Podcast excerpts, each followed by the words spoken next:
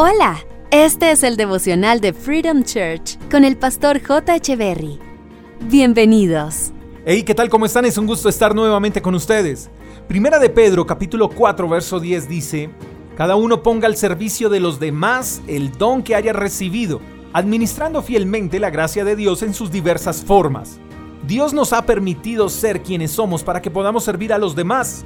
Nuestros títulos, nuestras habilidades, nuestras capacidades no son para ser más que los demás. Ser lo que somos tiene un multipropósito, surgir, crecer, construir, pero también tiene como propósito ayudar a surgir, ayudar a crecer, ayudar a construir a los demás. No podemos ser personas egoístas creyendo que los demás deben buscar la manera de arreglárselas para que puedan ser alguien. Tú y yo podemos convertirnos en puentes de transformación, ayudando a los demás a conectar con sus propósitos poniendo a su servicio el don que tenemos. Hay personas que aprenderán más de nosotros que en cualquier otro lado.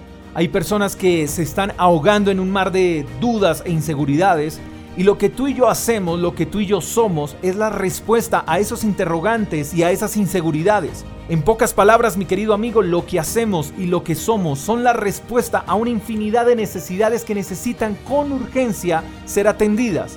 Pongamos al servicio de los demás los dones y talentos que hemos recibido o que hemos adquirido. Ser generosos con nuestros talentos y con nuestro tiempo no hacen que seamos más profesionales, pero sí hace que seamos mejores personas. El mejor título en la vida no es ser un doctor, licenciado o arquitecto, el mejor título de la vida es ser generosos y serviciales.